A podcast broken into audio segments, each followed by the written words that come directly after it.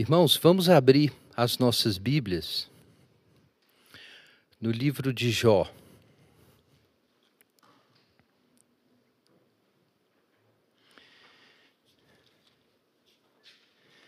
Nós vamos começar com uma leitura bem curta.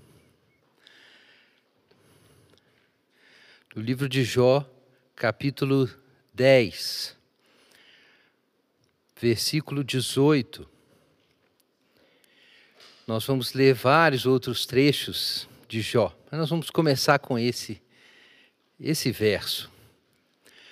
Jó, capítulo 10, verso 18.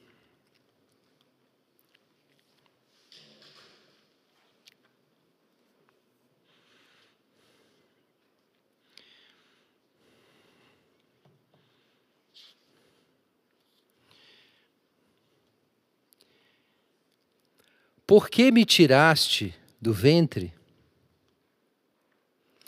Ah, se eu tivesse morrido e olho algum me tivesse visto.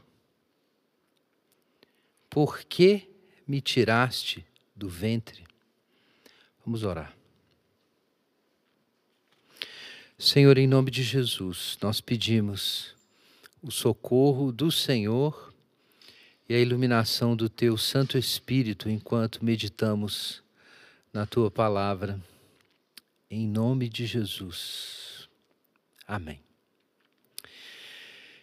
Irmãos, estamos na nossa décima primeira reflexão sobre o tema da sabedoria, da sabedoria cristã, da sabedoria bíblica, a sabedoria para a vida comum.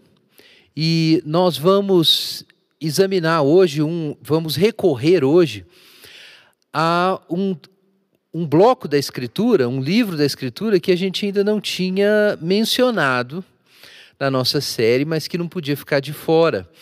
O livro de Jó é um dos livros de sabedoria, um dos livros sapienciais da Bíblia. Então a gente precisava passar por esse livro e ele traz mensagens e contribuições singulares comparando com outros livros da Bíblia. Ele é muito diferente de Eclesiastes, por exemplo, que é um livro é, que alguém já chamou de um livro mais pessimista, né, o mal-humorado é, da, da Bíblia. E outros já, se, já sugeriram que é, Salomão, quando escreveu Eclesiastes, não podia estar batendo bem, ele devia estar desviado, né? já ouvi isso por aí.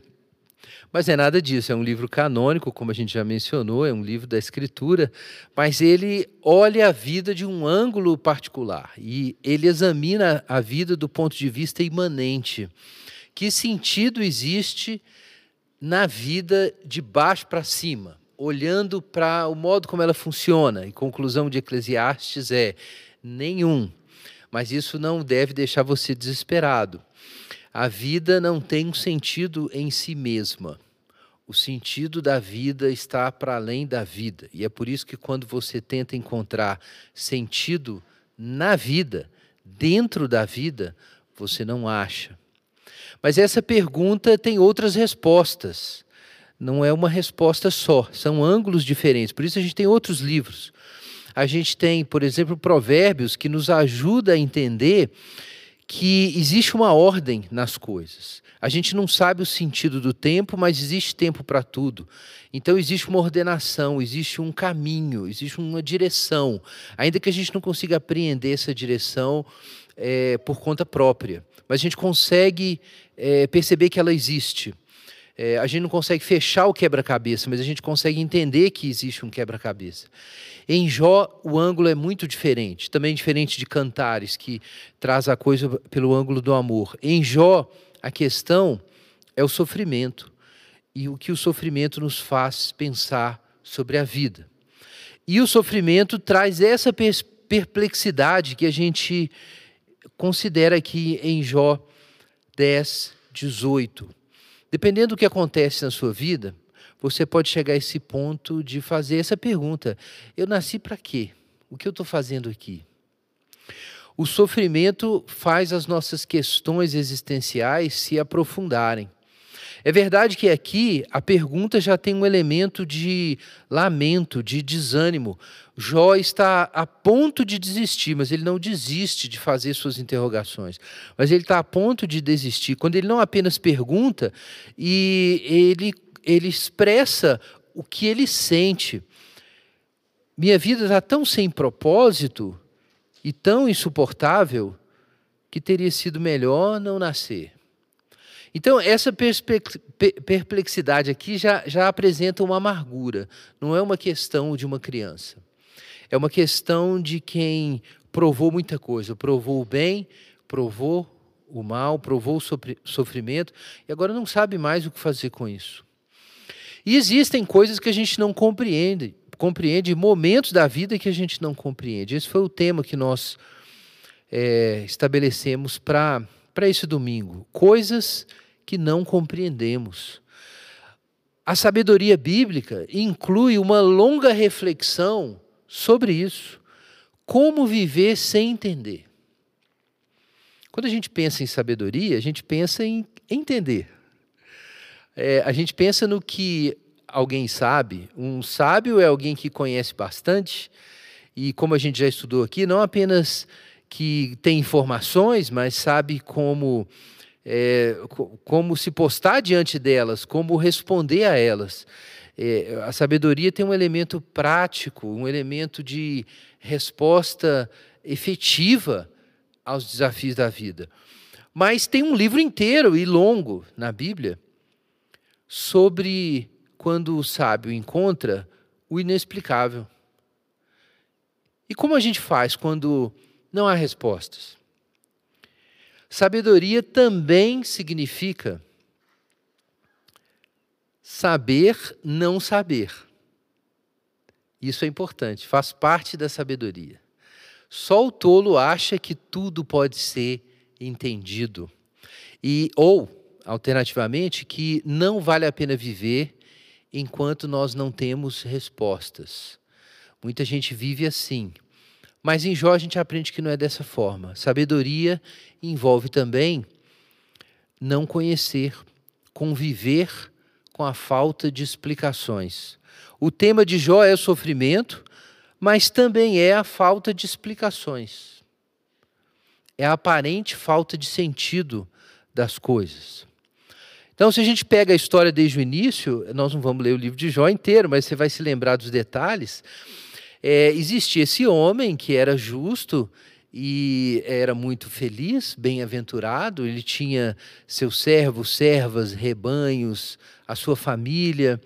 E um dia, Satanás se apresenta diante de Deus e Deus fala sobre Jó. Você viu meu servo Jó? E Satanás responde: Não, esse homem é justo e temente ao Senhor porque tudo vai bem com ele. Se ele perder tudo, se eu tocar no que ele tem, você vai ver se ele continua te servindo. É assim que Jó começa, com uma disputa cósmica.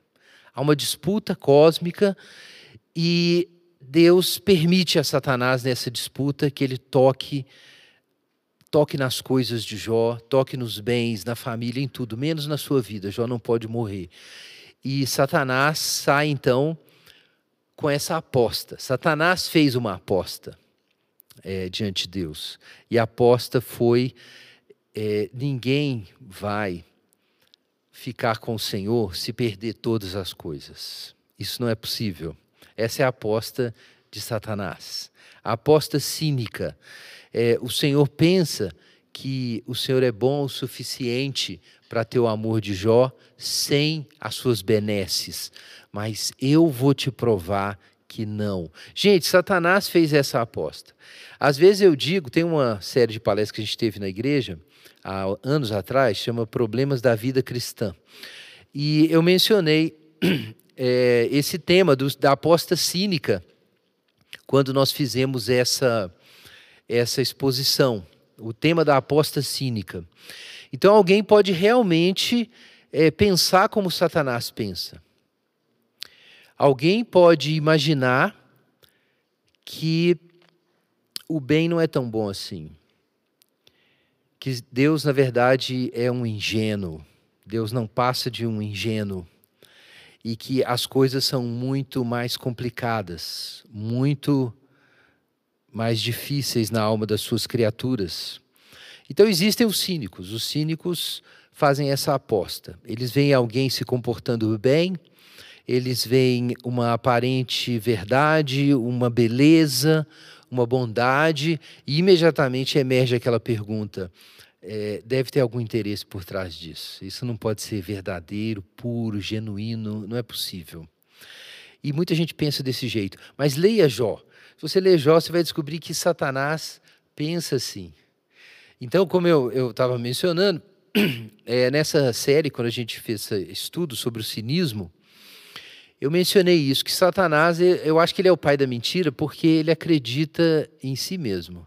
Começa por aí. Ele realmente, ele não faria essa aposta com Deus se ele não pensasse que Deus está enganado sobre a natureza das criaturas e das pessoas. Ele não faria essa aposta se ele não pensasse que Deus é um ingênuo e que ele está correto. Por que Satanás faria uma aposta com o próprio Deus se ele não pensasse que ele podia ganhar? Então, Satanás começou mentindo para si mesmo, né? Essa é a primeira de todas as mentiras. Ele se engana sobre quem Deus é e sobre quem ele é. E dali vem todas as outras mentiras. Mas muita gente pensa como Satanás. Por isso que esse livro está aí. Muita gente pensa como Satanás. E muita gente pensa, olha, eh, pensa ao, ao olhar justos, santos, sábios, pensa a mesma coisa que Satanás pensa se, se ele vivesse o que eu vivo, ele não seria bom. Se ele tivesse passado pelo que eu passo, ele não seria bom. Ah, mas e Jesus? Não, mas Jesus era Deus. Então, é por isso que ele para ele foi tudo bem. Então, quanta gente pensa assim, que não existe o bem, não existe a beleza, não existe a sabedoria, não existe a verdade. O que existem são simulações. É isso que Satanás pensava. Então Satanás fazia essa aposta. Jó vai blasfemar. Aperta Jó o suficiente e Jó vai blasfemar. Então acontece aquela tragédia, né? Deus permite que isso aconteça e Satanás vai, é, vai perseguir Jó e Jó vai ser esmagado. Como Jesus depois foi esmagado, ele, como muitos outros é, também antecipa isso. Daqui a pouco nós vamos receber a ceia do Senhor. Então, quando a gente for receber a ceia, vamos nos lembrar disso, do custo que foi para Jesus passar por aquilo. Mas Jó passou então por esse sofrimento. E nesse sofrimento de Jó, ele perde camelos, ovelhas, todo o seu gado, seus servos, perde os seus filhos perde os seus próprios filhos e perde a sua saúde. Alguém poderia dizer que é, ele não perdeu somente, é, a, ele perdeu a família toda, de certa forma, e não somente é, os seus filhos, porque a sua esposa, a certa altura, é, aparentemente o, o induz a blasfemar. Amaldiçoa o teu Deus e morre. Será que Jó perdeu realmente tudo? Talvez isso fosse pior do que do que Jó perder a sua perder perder a sua esposa, ela morrer. Talvez fosse pior. É ver sua esposa de repente se colocar do outro lado. Né, se colocar do lado do inimigo, do lado do, do oponente. Então Jó não tem nada. Mas ele não é que ele não tem nada, ele tem três amigos. Três amigos decidem visitá-lo e ele poderia receber uma palavra de consolo. Ele faz o temanita, Bildade, o suíta, Zofar, o naamatita. Três amigos se aproximam para resgatar Jó do seu sofrimento. E a situação de Jó é tão deplorável que quando eles se aproximam, Jó está ali, doente, sentado no monturo, coçando as suas feridas com um caco de telha. A situação de, de Jó era tão desesperadora que ele realmente, eles não sabem o que dizer para Jó. Eles perdem a capacidade de se comunicar e ficam em silêncio por sete dias, lamentando com um pano de saco e cinza. E ali nós vemos que eles realmente eram amigos. Realmente eram amigos de Jó. Então, assim, é importante ter isso em mente quando a gente lê o livro, porque todo mundo sabe da história. Depois, esses três amigos de Jó, de Jó vão ser repreendidos pelo, pelo que disseram. Mas eles eram amigos de Jó, gente. Eles choraram com o Jó sete dias. E, e não disseram nada por sete dias, choraram. Mas os amigos, ao abrir a boca, procuravam dar uma razão. E, ao dar a razão, acusaram Jó de ter pecado. Defenderam a honra divina. Então, isso, pelo menos isso, poderia ser dito em favor deles. Eles imaginaram que Deus não podia estar errado nessa história. A gente não sabe o que está vendo, mas errado ele não pode estar. Conclusão: Jó está errado. Se isso está acontecendo, é porque Jó pecou de alguma forma e a gente precisa descobrir aonde. Então, de repente, os amigos de Jó se tornaram o tormento de Jó. Gente, essa coisa difícil de amigo, né? Todo mundo que tem amigo sabe disso. Às vezes, o amigo, ao invés de trazer o consolo, atormenta. Isso acontece. Às vezes, o tormento do amigo é bom, é necessário, é merecido. Mas nesse caso, eles estavam errados mesmo. Eles tinham uma mentalidade de um universo é, é, matemático, regulado a partir do seu princípio de retribuição jurídica. Gente, o princípio de retribuição jurídica é, é correto, mas ele tem um escopo de aplicação limitado. Ele é um princípio que a gente precisa, que a gente deve usar na construção da ordem pública. A gente precisa praticar a justiça e dar às pessoas é, o que elas merecem e receber o que elas merecem. A quem honra, honra. Paulo diz, por exemplo, em é, Romanos capítulo 13. Então, se a gente deve um imposto, tem que pagar o imposto. Jesus disse: dai a César o que é César e a Deus o que é de Deus. É, é, então, é, a, a, existe o dever, existe a retribuição. A cada um o que lhe é devido, o que lhe é de direito. Você deve re, respeitar esse princípio. Mas é claro que o universo não é assentado meramente sobre esse princípio. O universo é muito mais do que isso. Deus é infinito e muito maior do que isso, mas eles pegaram esse princípio de retribuição que eles respeitavam e cultivavam na sua vida social e projetaram isso no cosmos e imaginaram que Deus seria basicamente um juiz cósmico, que dá às pessoas de acordo com o que elas merecem e ponto. Deus é isso. Deus é, isso é o que? A divinização da ordem jurídica, alguma coisa assim. Então eles olham para aquilo e imaginam, não, Jó, isso é uma questão de lógica aqui. A gente, dentro do nosso círculo de racionalidade judicial, a gente entende o que é possível e o que não é possível acontecer. E não é possível que Deus faça uma injustiça. E Ele é o Todo-Poderoso, todos concordavam sobre isso. Ninguém questiona, e inclusive essa expressão é usada para se referir a Deus no livro de Jó. Ele é o Todo-Poderoso. Então isso é muito importante também. Dentro daquele esquema, eles concluem: Deus não pode ter feito nada errado, então você que fez alguma coisa errada, Jó. Gente, faz todo sentido. E isso traz aquele dilema né, da teodiceia, alguns já, já ouviram isso, que é a questão da justificação de Deus é, teose de quê? Né? De, de, é, de, Deus precisa ser justificado. É, muita gente vai levantar essa questão, já que o mundo tem tanta desordem.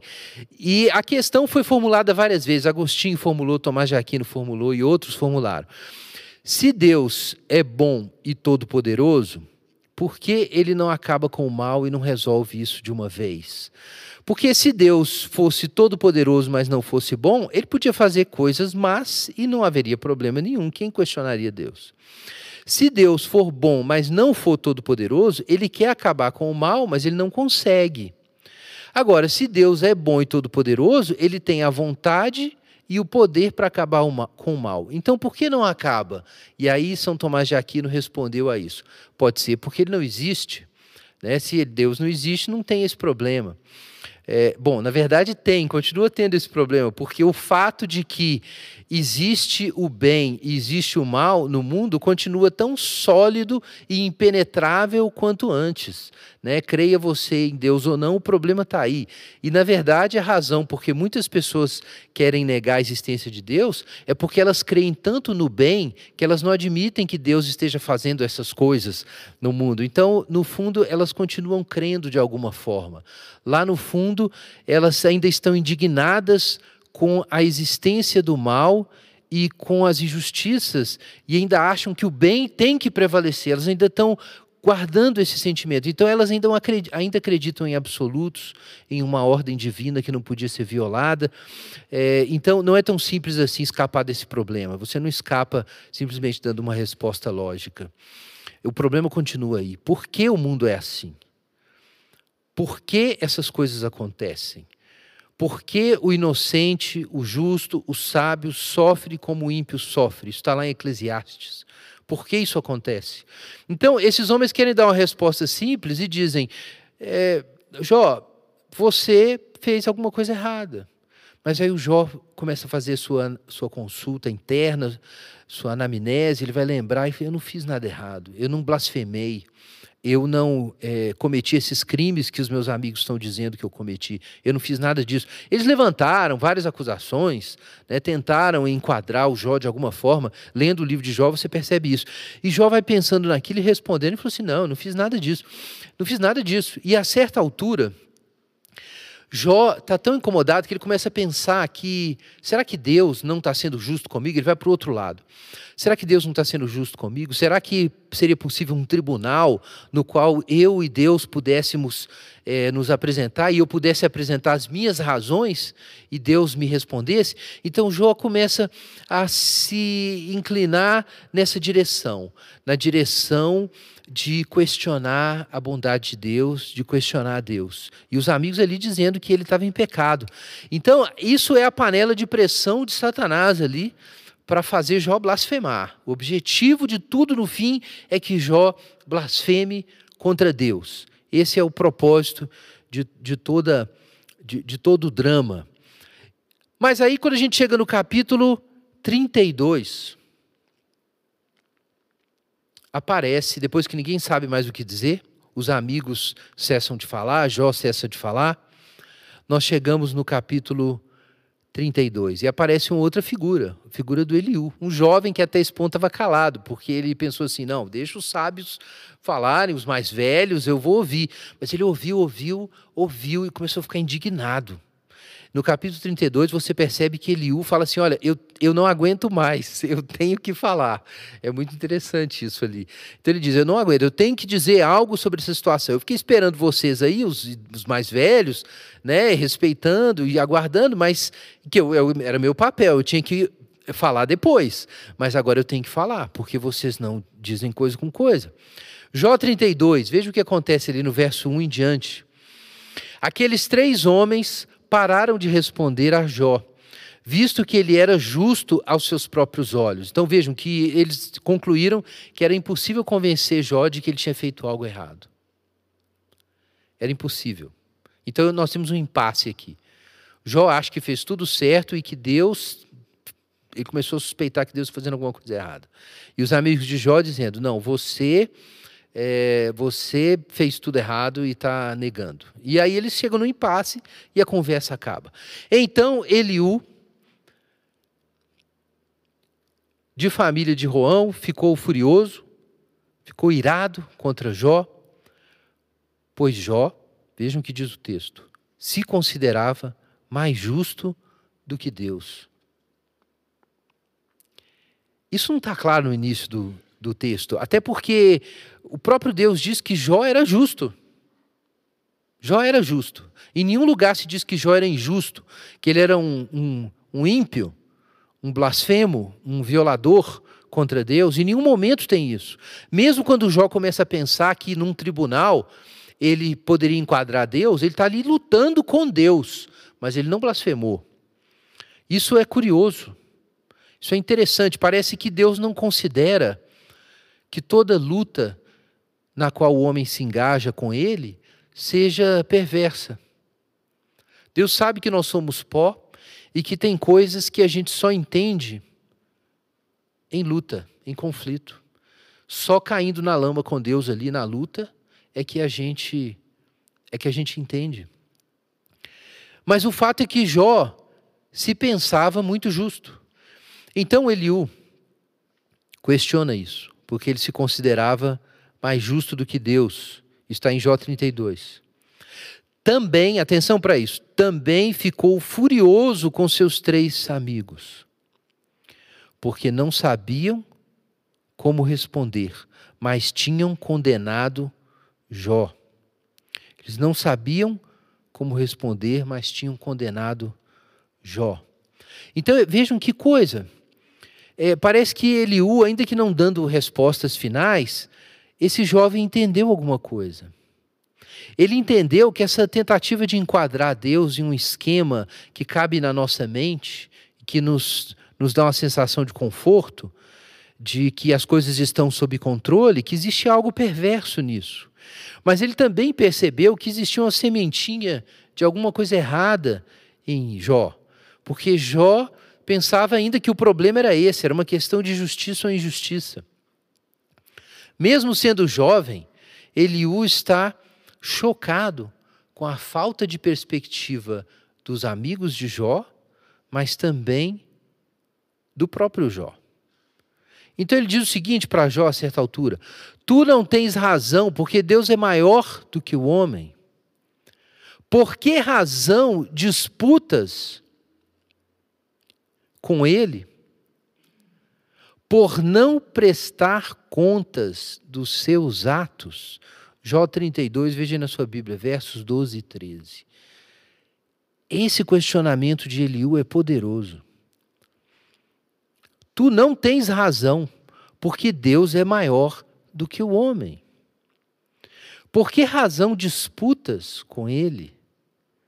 Por não prestar contas dos seus atos? Gente, vejam que de alguma forma, tanto os, os é, amigos de Jó, os três amigos, quanto Jó, querem enquadrar Deus em um esquema, uma ordem que valha para os dois que valha para Deus e para as criaturas, uma ordem na qual Deus possa ser enquadrado, é, chamado a atenção, questionado. Eles querem enquadrar ali. Então eles pensam que Deus é como o homem, Deus é mais um parceiro dentro de uma ordem, em que existe um princípio de retribuição que todo mundo tem que respeitar. Eu fiz minha parte, Deus faz a dele, está tudo, tá tudo bem. Esse é o esquema. É um esquema fechado. Deus faz parte do meu esquema. Eu prevejo como Deus vai se comportar, porque eu tenho as minhas próprias ideias de como Deus deveria agir assim e assado. E se as coisas não saem do meu jeito, então ou Deus fez alguma coisa ou eu, errado, ou eu fiz alguma coisa errada, é, mas é, esse, esse esquema que eu pré-fabriquei não pode falhar. E aí Eliú diz assim: Não, vocês estão doidos, vocês esqueceram de quem que vocês estão falando? Vocês estão falando de Deus mesmo ou de algum conhecido nosso? É realmente de Deus que vocês estão falando? Deus é maior do que o homem. Então não é possível que nessa situação vocês queiram forçar o resultado dessa equação. Não é possível. Eliú explica para Jó que em sua fala com Deus, ele não podia abrir mão da fé em Deus em nenhum momento, ainda que ele, ele pudesse perguntar e fazer questões para Deus, mas ele não podia abrir mão da fé em Deus, duvidando da bondade de Deus, ou duvidando da justiça de Deus. Se os outros estavam errados por enquadrar Deus em seu sistema de retribuições, o Jó se aproximou da tentação de se colocar como ponto de referência para a questão. Então o Jó está dizendo o seguinte: Deus, eu não te entendo, você não está encaixando na minha vida. O Senhor não encaixa no meu sistema. Mas Jó continuou lutando com Deus, ele não, ele não errou nisso. Para os três amigos, Deus é uma questão abstrata. Para Jó, ainda que ele esteja ele não esteja entendendo e ele esteja afirmando a sua justiça, ele não para de se engajar, engajar com Deus. Mas essa parece ser a ilusão fundamental que Eliú quer retirar. É, nós no centro e Deus em algum lugar em nosso campo de visão. Deus tem que se encaixar no esquema que a gente fabricou. Primeiro, Eliú questiona isso, falando para Jó, como ele falou, tu não tens razão, mas também lembrando que Deus não é, não é facilmente compreensível. Aliás, Deus é incompreensível. Né? Eu sei que alguns irmãos vão rir aí, mas ninguém entende Deus, é verdade. É verdade isso. Então, se você abrir aí no livro de Jó, mais para frente, quando Eliú está fazendo as suas, as suas objeções, veja o que Eliú diz aí, ó, na, na, na capítulo 36. Olha que chocante. Deus é excelso em seu poder. Quem ensina como ele? Quem lhe estipulou o seu caminho? Quem poderá dizer, praticaste injustiça? Então aqui ele deu uma pinçada no, no Jó. Lembra-te de engrandecer a sua obra da qual os homens têm cantado. Todos a veem, de longe o homem a contempla. Deus é grande e não podemos compreendê-lo. Ninguém consegue contar os seus anos. Então Eliú começa a dizer uma coisa que aparentemente não estava clara nem para os amigos de Jó e nem para o próprio Jó. E essa coisa é que Deus é grande e não podemos compreendê-lo. Vejam que importante isso. Nós estamos nos aproximando em Jó 36 do final desse drama. E no final desse drama começa a emergir a questão crucial de que nós não compreendemos. E a sabedoria envolve também não saber. Depois ele diz ali no, no capítulo 37, verso 5: com sua voz, Deus troveja de forma maravilhosa e faz grandes coisas que não compreendemos. Versículo 14: Jó, inclina os teus ouvidos para isso. Para e reflete sobre as obras maravilhosas de Deus. Sabes tu como Deus lhe dá as suas ordens e faz brilhar o relâmpago da sua nuvem? Compreendes o equilíbrio das nuvens e as maravilhas daquele que é perfeito em conhecimento? Tu, cujas vestes são quentes, quando a terra está calma por causa do vento sul, por acaso podes, como ele, estender o firmamento que é sólido, como um espelho fundido? Ensina-nos o que lhe diremos, pois nós, por causa das trevas, nada poderemos colocar em boa ordem. Depois, ali no verso 23, Quanto ao Todo-Poderoso, não conseguimos compreendê-lo. Ele é grande em poder e justiça, pleno de retidão. Ele não oprimiria ninguém. Por isso os homens o temem. Ele não respeita os que se julgam sábios. Irmãos, nesse momento, no final do seu discurso, Eliú mete o pé na porta. Né? Ele diz assim: Jó, Jó e vocês aí que responderam, acham que responderam para Jó, Vejam, Deus é grande em poder e justiça. Então, sim, Deus é o Todo-Poderoso e é justo. E Ele não oprimiria ninguém. Mas não é só isso que falta para nós. Deus não pode ser compreendido por nós. Você pode crer que Deus é todo-poderoso, deve crer, e deve crer que Ele é todo bom e que Ele é todo justo. Mas isso não significa, porque você tem esses dois trunfos, esses dois saberes, que você pode enquadrar os atos de Deus. Não significa. Porque Deus é Deus. Deus é sábio além da nossa capacidade. A mente de Deus não pode ser esquadrinhada por nós. Então Eliú tem a perspectiva correta aqui, porque ele, ele se une moralmente na fé, ele se une com Deus para olhar aquela situação e ele percebe que há uma grande arrogância naquela disputa entre os homens de imaginar que Deus possa ser enquadrado por suas categorias e que a gente possa ter uma ciência matemática que explique tudo. Matemática entre aspas, né? É, metaforicamente, mas que explique tudo, que dê conta de todos os eventos, de todas as experiências da nossa vida.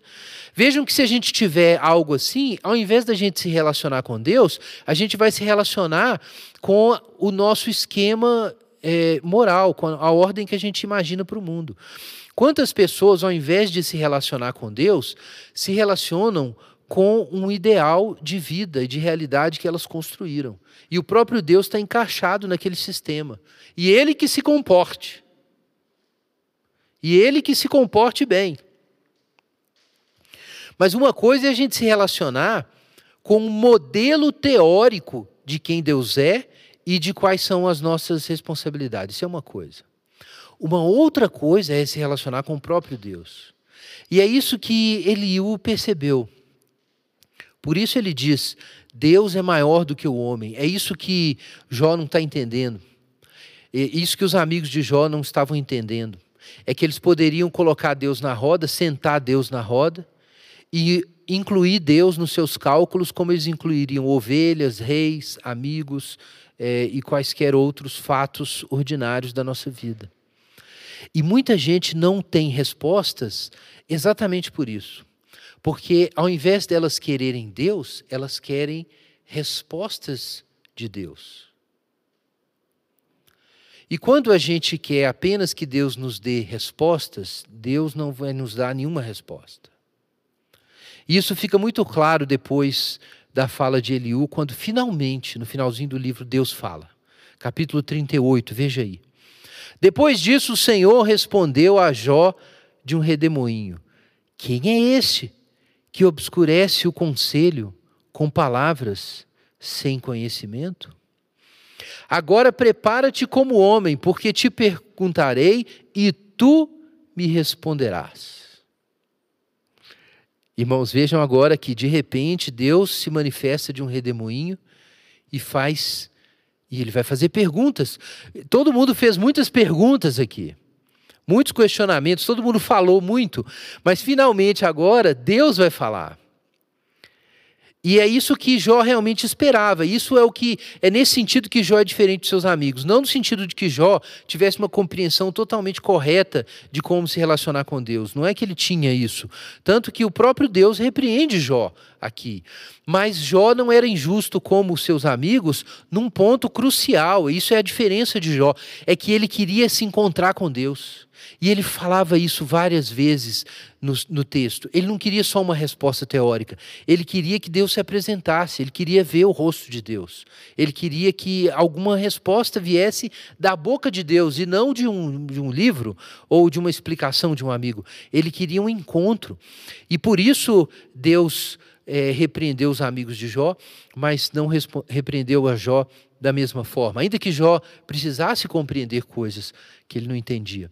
Então vejam que Deus, Deus agora vai questionar Jó. Me responde você, verso 4. Onde estavas tu quando eu lançava os fundamentos da terra? Conta-me se tens entendimento. E aqui se segue então uma longa série de perguntas irrespondíveis. Se você ler aí, é, é, são, é, elas é, são formuladas poeticamente. São perguntas formuladas poeticamente de modo a ressaltar a imensidão do desconhecimento de Jó. São muitas perguntas. Capítulo 38, capítulo 39. Tu conheces o tempo do parto das cabras selvagens? Podes observar quando as corças dão à luz? Podes contar os meses que cumprem? Ou sabes o tempo do seu parto? Então ele pergunta sobre os astros, pergunta sobre a chuva, pergunta sobre as estrelas, pergunta sobre os animais. Faz muitas perguntas, perguntas que deixam o homem perplexo e a gente procura respostas científicas para essas coisas. Mas e os porquês da ordem do mundo? Os porquês estão muito além do que a ciência pode falar. E o Senhor insiste e esmaga Jó com perguntas. Capítulo 40. O Senhor disse mais a Jó: Aquele que contesta o Todo-Poderoso poderá corrigi-lo? Responda isso quem acusa a Deus. Então Jó respondeu ao Senhor: Eu não sou digno que te responderia? Pelo contrário, tapo a boca com as mãos. Falei uma vez e não repetirei, ou mesmo duas vezes, mas não insistirei. E do meio do redemoinho, capítulo 40, verso 6, o Senhor respondeu a Jó: Prepara-te como homem que és, eu perguntarei, tu me responderás. Então Jó pede trégua a certa altura, ele tem uma revelação chocante, como eu disse, da, da imensidão, do abismo do, do, desconhecimento e ele, aterrorizado com essa visão, ele tapa a boca e fala: Senhor, eu parei. E Deus fala assim: Eu, eu não parei. E Deus continua fazendo mais perguntas. E, e é, aquilo é, chega a ser insuportável para o Jó. E Deus faz essas perguntas. E aí a gente percebe que Deus estava tratando alguma coisa em Jó sim. Havia havia um erro, um erro em Jó, mas não era nenhum dos erros citados pelos amigos de Jó. Os amigos de Jó queriam encontrar uma violação de trânsito. Não, Jó, se essa multa chegou, você furou o sinal, Jó. Você correu na estrada. Você estacionou em algum lugar errado. Mas Jó não tinha feito nada errado, não tinha nenhum crime nesse sentido. O erro era outro, era muito mais radical, mais profundo, e Deus queria tratar Jó ali. E não era um pecado contra o qual Deus quisesse retribuir contra Jó, não é isso. Deus queria trazer Jó para perto de si, era outra coisa. E a falha de Jó era de perspectiva. Jó vivia num mundo perfeito, mas ele não olhava a sua vida do ponto de vista de Deus. Então Deus faz muitas perguntas para Jó, para fazer Jó perceber que o ângulo de análise, de leitura do que estava acontecendo não estava correto. Porque Jó estava se tomando como ponto de referência do mundo, do universo e do próprio Deus, e tentando entender o que Deus estava fazendo da sua perspectiva, e não havia resposta para isso. Mas Jó não desistiu de se engajar com Deus, por isso Deus se manifestou e respondeu a Jó. E continuou fazendo perguntas eh, sem resposta. E no fim, no capítulo 32, nós temos, perdão, 42, no final do livro, nós temos a resposta de Jó ao que Deus, as perguntas dele. Vejam a resposta de Jó, irmãos. Então Jó respondeu ao Senhor. Depois que Deus, Deus fez várias perguntas, perguntas irrespondíveis, mas Jó deu a resposta certa, irmãos. Isso é tão importante. Qual é a resposta certa para a grandeza do universo, para o sofrimento, para a dor, para a beleza que há no mundo, para graças inesperadas, totalmente imerecidas que a gente recebe? E também sofrimentos incompreensíveis. Que resposta a gente dá para essas coisas? Vejam só a resposta certa. Veja aqui, meus irmãos, a resposta é certa. Jó 42. Então Jó respondeu ao Senhor: Bem sei que tudo podes e que nenhum dos teus planos pode ser impedido. Quem é este que sem conhecimento obscurece o conselho? Irmãos, isso é o que Deus tinha falado com Jó há poucos capítulos atrás. E de repente a resposta, a questão que Deus levantou para Jó, se tornou a questão e a resposta do próprio Jó.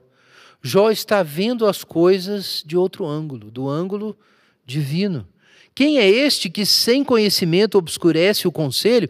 Essas foram as palavras de Deus a Jó, mas agora elas são as palavras de Jó para Deus. De fato, falei do que não entendia, coisas que me eram maravilhosas demais e eu não compreendia. Ouve-me e eu falarei, eu te perguntarei e tu me responderás. Com os ouvidos eu tinha ouvido falar a teu respeito, mas agora meus olhos te veem. Por isso me desprezo e me arrependo no pó e na cinza. Irmão, se Jó era justo, por que ele precisava se arrepender? Porque Jó Jó vivia num universo em que Deus girava ao redor dele. E ele descobriu agora que o universo gira ao redor de Deus. Essa era a descoberta que Jó tinha que fazer. Isso era algo que os três amigos de Jó não entendiam. E que Satanás, que iniciou a aposta, também não entendia. Essa era uma questão que Jó não entendia. Não importa o que Satanás quisesse fazer com aquela tentação, Deus sabia muito bem o que ele queria fazer na vida de Jó. E o que Deus queria era o coração de Jó. Isso fica tão claro no fim do texto. Deus queria um Jó que não estivesse em primeiro lugar preocupado se Deus jogou segundo as regras, mas se Deus estava com ele. Era isso que Jó precisava, mas não sabia dizer. Ele não conseguia colocar isso para fora. Mas finalmente, Deus realiza isso quando se manifesta e faz essas perguntas insolúveis. O desconhecimento é necessário para nós, criaturas. Nós, criaturas, precisamos nos ajoelhar diante de Deus como criaturas. E enquanto a gente pretende que Deus jogue o nosso jogo de acordo com as nossas regras, nós não o compreendemos. Nós compreendemos a Deus quando nós desistimos de compreender a Deus como se ele fosse uma criatura, como se fosse uma peça do nosso quebra-cabeça, como se estivesse num jogo, como eu disse, para o qual nós estabelecemos as regras. Então a grande questão aqui é conhecer a Deus, conhecer a Deus. Peter Crift, num livrinho dele, muito bom sobre a literatura de sabedoria, diz o seguinte: Jó é o homem mais exigente da Bíblia, o São Tomé do Antigo Testamento. Por que esse Sócrates judeu fica repentinamente satisfeito, porque de fato, irmãos, Jó estava triste, miserável, chateado, porque perdeu tudo. E no fim do livro, ele ainda não recebeu nada de volta, mas ele está satisfeito. Ele está satisfeito. Ele questiona a si mesmo, ele reconhece que Deus pode fazer o que Deus quiser, ele se arrepende e se prostra e ele celebra: Agora meus olhos te veem. Por que esse Sócrates judeu ficou tão satisfeito? Deus não respondeu nenhuma de suas perguntas. Na verdade, tudo que Deus disse soou mais ou menos assim. Afinal, o que é que você sabe? Que direito você tem de saber a resposta? Quem você pensa que é? Até um homem comum ficaria desapontado com essa resposta. O super questionador, que não crerá em Deus enquanto Deus não resolver suas equações, não ficaria feliz com essa resposta. Mas Jó ficou satisfeito. Porque Jó descobriu que o que ele precisava era de Deus. Jó precisava perder tudo para descobrir que ele precisava, em última instância, de Deus. E isso é difícil para nós entender, tão difícil, mas tão real. Irmãos, como Jó perdeu tudo, em vida, todos nós vamos perder tudo. O caminho de Jó é o caminho de todos nós. Cada um de nós vai perder a saúde, os bens, os filhos, os amigos, e vai ficar sem nada. Esse é o caminho de todo homem. Agora, bem-aventurado é quem descobre isso antes de morrer. Bem-aventurado é quem descobre isso. E Deus abençoou Jó. Porque Deus disse para Satanás: toca em tudo, mas na vida dele não. Então Jó passou por aquelas dores e no final daqueles turbilhões, quem ele encontrou? Deus. Então, não há uma resposta para o problema do mal, e há muitos desconhecimentos na nossa vida, há muitas coisas que nós não compreendemos e que, na verdade, não é para a gente compreender. E a melhor resposta, a resposta que a gente mais precisa, não é uma explicação. Uma explicação nunca nos satisfará, meus irmãos. Você que está duvidando se Deus existe, eu quero deixar uma coisa bem clara. Uma explicação nunca nos deixará satisfeitos. O que vai nos deixar satisfeitos é quando a gente deixar apenas de ouvir falar e ver com os nossos olhos. Então isso nos faz pensar sobre o que realmente é conhecer a Deus. Em 1 Coríntios, capítulo 8, Paulo diz o seguinte a, um, a, uns irmãos que eram bastante orgulhosos e que se achavam melhores do que outros, porque eles entendiam que não tinha problema comer a carne sacrificada aos ídolos, enquanto alguns cristãos fracos é, sentiam mal e pecavam e tinham sua fé abalada, porque eles associavam a carne à idolatria. Então, o Paulo diz o seguinte a esses irmãos: quanto à carne sacrificada aos ídolos, todos nós temos a ciência. Então, naquele momento, a gente pode até imaginar os cristãos fortes de Corinto, que tinham a consciência sólida, se congratulando e pensando assim: está vendo? Paulo está com a gente. Mas aí Paulo diz o seguinte: o conhecimento incha, dá ocasião à arrogância, mas o amor edifica. Se alguém supõe conhecer alguma coisa, ainda não conhece até o ponto que é necessário conhecer. Mas se alguém ama a Deus, esse é conhecido por Ele. Esse texto vira tudo ao contrário, porque nós gostamos de discutir conhecimento. Eu me interesso tanto, amo esse assunto. Saber é muito bom. Saber nos dá a capacidade de prever e a gente consegue regular a nossa ação para obter o máximo benefício. É assim que a gente usa o conhecimento científico, o conhecimento médico, é, o conhecimento é, para a gestão das coisas. O conhecimento habilita isso, é o controle. É por isso que o relacionamento com Deus não pode ser baseado nesse sentido em conhecimento, porque a gente facilmente começa a usar Deus como uma peça no nosso jogo. Por isso, o relacionamento com Deus não pode ser baseado nas respostas que Deus nos dá. Ele precisa ser baseado em algo mais do que isso. Em uma relação que vai além do próprio conhecimento. Porque Paulo diz em Coríntios 13 que no fim até mesmo nós conhecemos em parte, né? E o conhecimento em parte ele vai vai passar. Nós precisamos chegar naquele, naquele outro ponto em que nós conhecemos como somos conhecidos. E Paulo diz aqui em 1 Coríntios 8 que o que importa não é o quanto eu conheço sobre Deus, mas se Deus me conhece. É isso que importa. Se alguém ama a Deus, esse é conhecido dele. E Paulo diz uma coisa que soa Sócrates. Se alguém acha que sabe alguma coisa, ainda não sabe o que é necessário saber. Em outras palavras, que ponto é esse? Né? Se alguém conhece alguma coisa, ainda não conhece até o ponto em que é necessário conhecer. Que ponto é esse? Eu suponho que esse ponto seja o ponto em que o conhecimento é equilibrado pela consciência do desconhecimento. Esse é exatamente o ponto no qual nós reconhecemos que existe um infinito lá fora que nunca vai caber no nosso bolso e que nós não vamos colocar Deus nos nossos esquemas. Esse saber é um não saber, porque você admite que você é criatura e admite que Deus não, não tem que te dar respostas.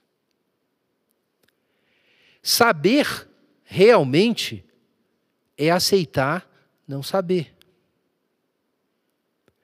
O amor, esse é o ponto de Paulo, nos faz aceitar a existência de um mar infinito de não saber, que é o próprio Deus. Nós não podemos controlar. Só o amor nos dá a capacidade de amar um Deus que não vai dar todas as respostas que a gente quer, mas mesmo assim a gente vai confiar nele e continuar caminhando. Por isso, amar é mais importante do que ter respostas. Meu irmão, escreve isso no seu coração.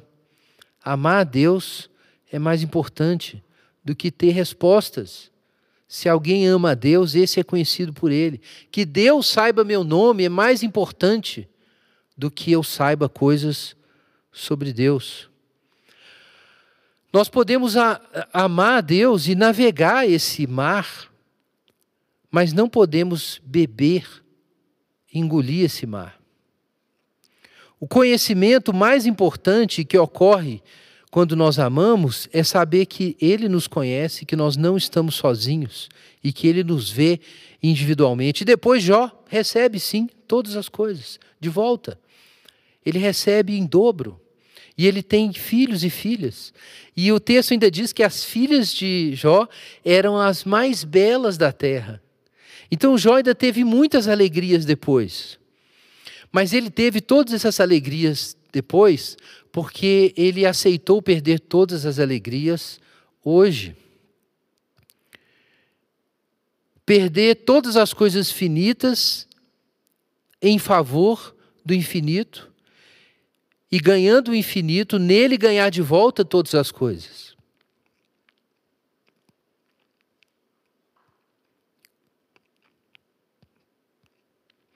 Buscar em primeiro lugar o seu reino e a sua justiça, e todas as coisas lhe serão acrescentadas. Vamos orar.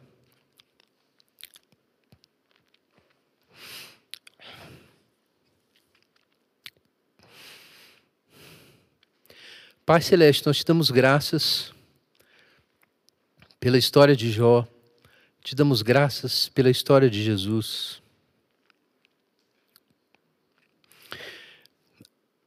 Pelo teu Espírito Santo, Senhor. Habilita o nosso coração para aceitar o caminho do Senhor, para aceitar a sabedoria do Senhor para amar o Senhor mesmo sem compreender. Em nome de Jesus. Amém. Irmãos, vamos nos preparar então para a ceia do Senhor. Eu peço que você separe os elementos, coloque a sua vida diante dele. Peça para Deus te fazer ver o que você ainda não consegue ver.